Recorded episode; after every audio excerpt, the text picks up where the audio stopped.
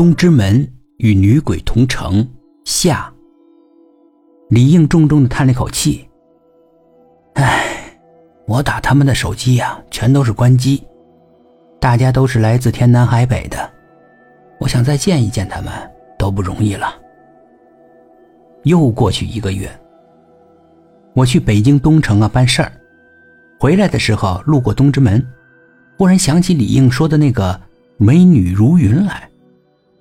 忽然，我就动了好色之心，决定亲眼去目睹一下。于是给李应打电话，我要去你们那个高级的写字楼视察，看一看你们写字楼里的如云美女。李应笑呵呵的下来接我，我看到李应就是一愣。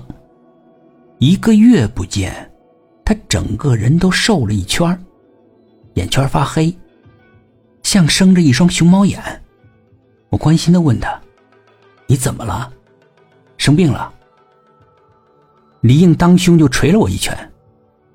哎，说什么话呢？我好好的，生什么病啊？实话告诉你吧，我最近……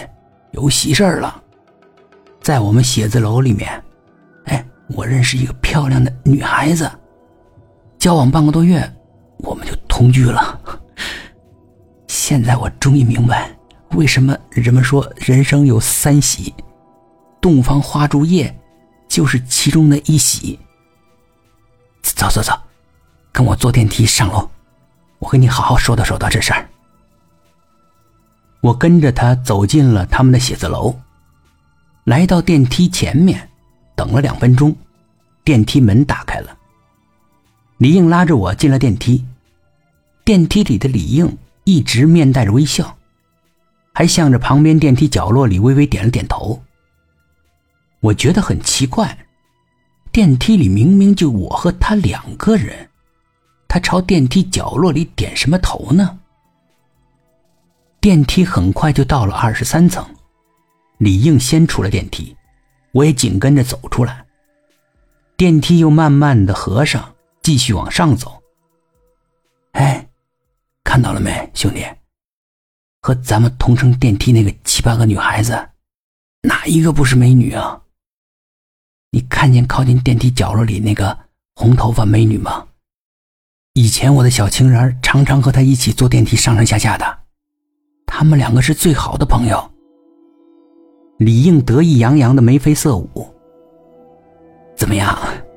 我让他也给你介绍一个小情人呗，模样一定也是国色天香的那种。